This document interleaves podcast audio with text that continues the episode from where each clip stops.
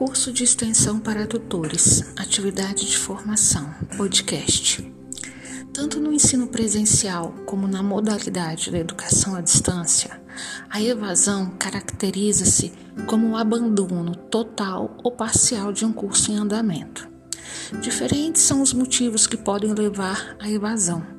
Entre eles podemos destacar a desmotivação, o desânimo, insatisfação ou mesmo questões de ordem econômica.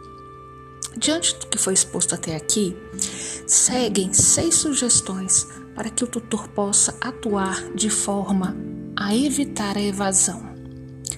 1. Um, conhecer a realidade e o perfil dos cursistas. Por exemplo, os cursistas têm acesso à internet? Eles dispõem de computador ou celular para realizar o curso? Já fizeram algum curso na modalidade EAD?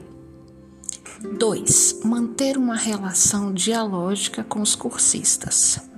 3. Incentivar a participação ativa, colaborativa e cooperativa dos cursistas. 4.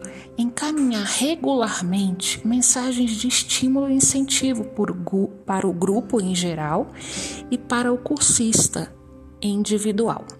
5. Enviar feedback para todos os cursistas. E por fim, 6. Elogiar as produções dos cursistas e apontar de forma cordial os pontos ou as atividades que precisam ser refeitos.